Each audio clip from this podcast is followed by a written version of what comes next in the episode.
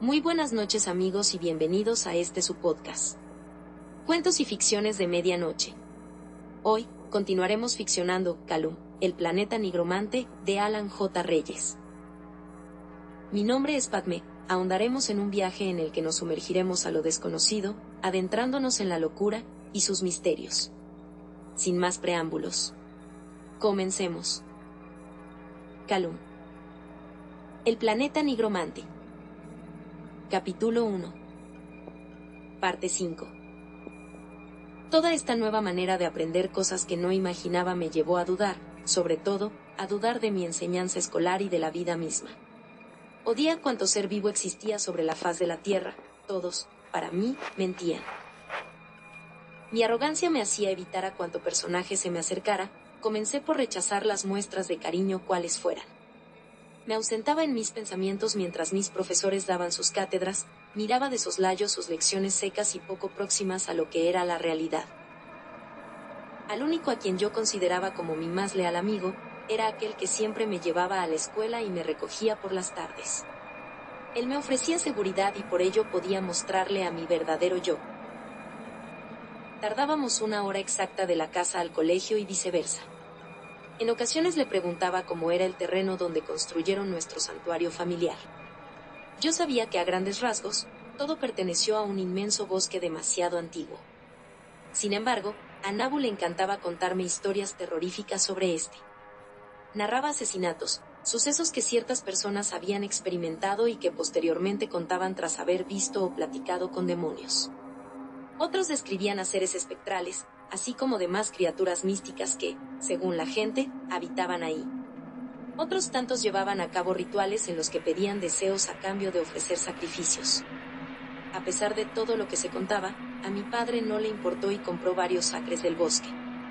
Precisamente, en el centro de este, se edificó nuestra morada. Tardaron tres años en terminar de construir todo, en los muros circundantes fueron dos y uno en la casa nuestro hogar se asemejaba a una pequeña fortaleza. Como mencioné anteriormente, la casa se hallaba fincada en el centro de todos los acres protegida por un par de paredes circulares separados entre sí que rodeaban todo el terreno. A cientos de metros de distancia de la primer barrera de piedras y hiedras, se construyó otro muro el cual protegía el terreno de nuestra casa. En los jardines internos de nuestra propiedad, se plantaron árboles que mantenían nuestra mesa con alimentos, frutas, legumbres, chiles, verduras y demás menesteres. En la parte trasera de la casa había un pequeño establo con ganado y también la alberca, la cual ya no usábamos. En la parte frontal se encontraba el estacionamiento, así como una fuente de cuarzo, otro artículo extraño de los que mi padre solía coleccionar. Todo lo que se encontraba entre el primer muro y el segundo pertenecía, literalmente, al gobierno se tomaron la atribución de fincar un par de laboratorios con el fin de investigar ciertas enfermedades virales. Llevaban a cabo el desarrollo de vacunas para todo tipo de epidemias. Nabu decía que el Estado había financiado todo aquello, excluyendo nuestro terreno. Nuestra casa fue construida con la madera de los árboles talados de nuestro terreno. La parte superior contaba cuatro recámaras, dos estaban en el lado sur, la primera de ellas era el dormitorio de mi hermana y se encontraba justo frente a la mía, la segunda, que aunque era para visitas, tenía su propio baño. Las otras dos habitaciones estaban en la parte norte, la de la derecha, subiendo las escaleras, era mi recámara y la de la izquierda la de mis padres, el baño que usábamos mi hermana y yo, estaba sobre el pasillo con tragaluces que conectaba a todas las recámaras. En la planta baja estaba la cocina, el comedor, la sala, el garaje, una recámara de juegos y vídeos, área de lavandería con un baño. En el sótano, como antes mencioné, la maravillosa oficina privada de mi padre. Cada día que llegaba a la casa, al abrir la puerta de la entrada, podía percibir el olor de la comida proveniente de la cocina. Rápidamente, me dirigía hasta allí, saludaba y besaba a mi madre en la mejilla, acto seguido ella preguntaba si comería. Mi respuesta siempre era la misma. Más tarde. Gracias. Y subía a toda prisa a mi dormitorio. En cuanto entraba en mis aposentos, atrancaba la puerta con los pestillos, estos me hacían sentir seguro dentro de mi búnker de madera. Aventaba mi mochila sobre la cama, frente a ella, se encontraba mi closet, dispuesto del lado derecho de la entrada y en el izquierdo de mi cama, frente a la puerta, se encontraba la ventana, mi lugar preferido a la hora de soñar con volar a los confines del espacio. Había colocado junto a la ventana una silla con cojines, muy cómoda, el respaldo era amplio, tanto, que llegaba a quedarme dormido sin previo aviso hasta que los gritos de mi madre me sacaban de mi letanía. Hora de comer Eli. Inmediatamente me levantaba para bajar al comedor.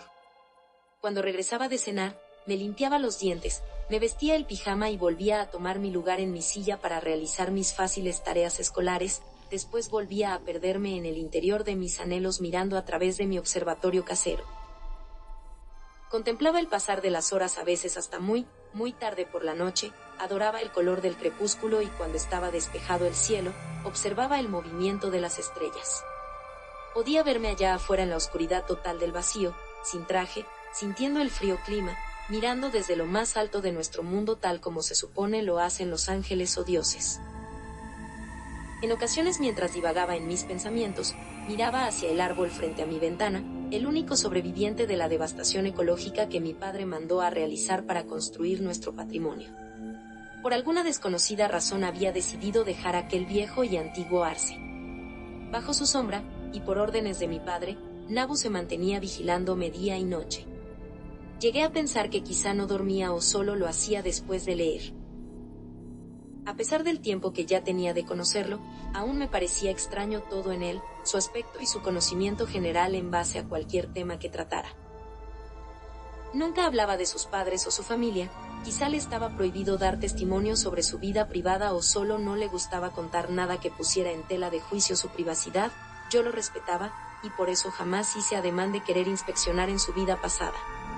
En ocasiones me saludaba y sonreía secamente, pero a pesar de todo, me hacía sentir seguro, pues sabía que ahí estaría siempre que necesitara de su compañía.